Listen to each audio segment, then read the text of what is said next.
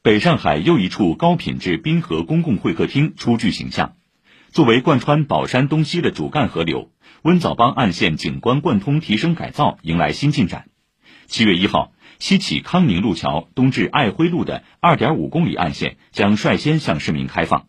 到二零二三年，温枣浜将实现六公里滨水岸线贯通，让市民望得见水，触得到绿。请听报道。温枣猫南岸沿河步道正在加紧铺设，绿化景观、亲水平台、艺术小品已基本完工，滨水空间的美景初显，引得周边不少居民提前打卡。我们本身是本地人嘛，这个岸线这么变化呢，感到非常自豪，期待他们早点完工啊。这里建设了新的清水平台，可以来到河边走走看看，很开心。从共和新路高架桥沿河向西漫步在约一点四公里的庙行段，货船在河面往返通行，几只水鸟不时掠过水面。河对岸智慧湾园区的各色集装箱创意空间一览无遗，置身其中，温枣帮两岸的活力时尚扑面而来。曾几何时，这里老码头、老厂房、旧堆场集聚，水体污染一度让人无法靠近。但随着宝山北转型新篇章的开启，见证宝山近代历史发展和社会变革的温枣帮两岸迎来了新机遇，与共和新路高架桥形成的四个象限的开发顺势展开。区规划资源局副局长丁兴仪说：“亮点就是滨水空间从封闭到开放。原来比如说这样的围墙，啪一直拦在这里，所以这一块不但走不通，就是说你根本走不到河边。所以我们这个贯通，其实一个是为产业的园区服务，还有一个为社区的服务。”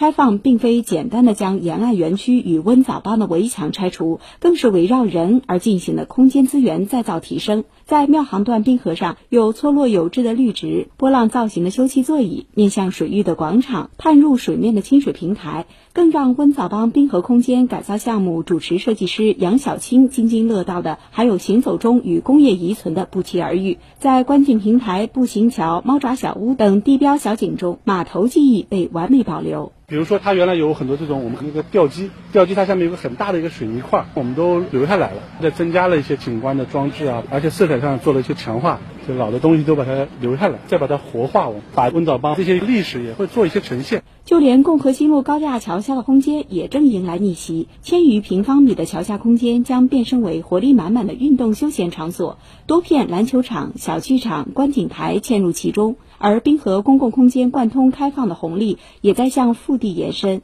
紧邻岸线的园区地块内沿河区域一下子成了拥有无敌河景的空间。三年后，这里将有六公里的滨水岸线实现贯通，同步推进的还有两岸八点五平方公里土地的更新改造和功能提升。未来的温枣帮有颜值、有内涵，也是正全力推进科创中心主阵地建设的宝山转型发展的窗口。庙行镇镇长朱俊峰，贯通呢是把园区的品质。是提升了，同时呢也是把园区的活力也带足了。未来我们将把这个作为我们标杆的地带打造，我们十五分钟的生活圈成为一个产业集聚、品质生活的地区。以上由记者李雪梅报道。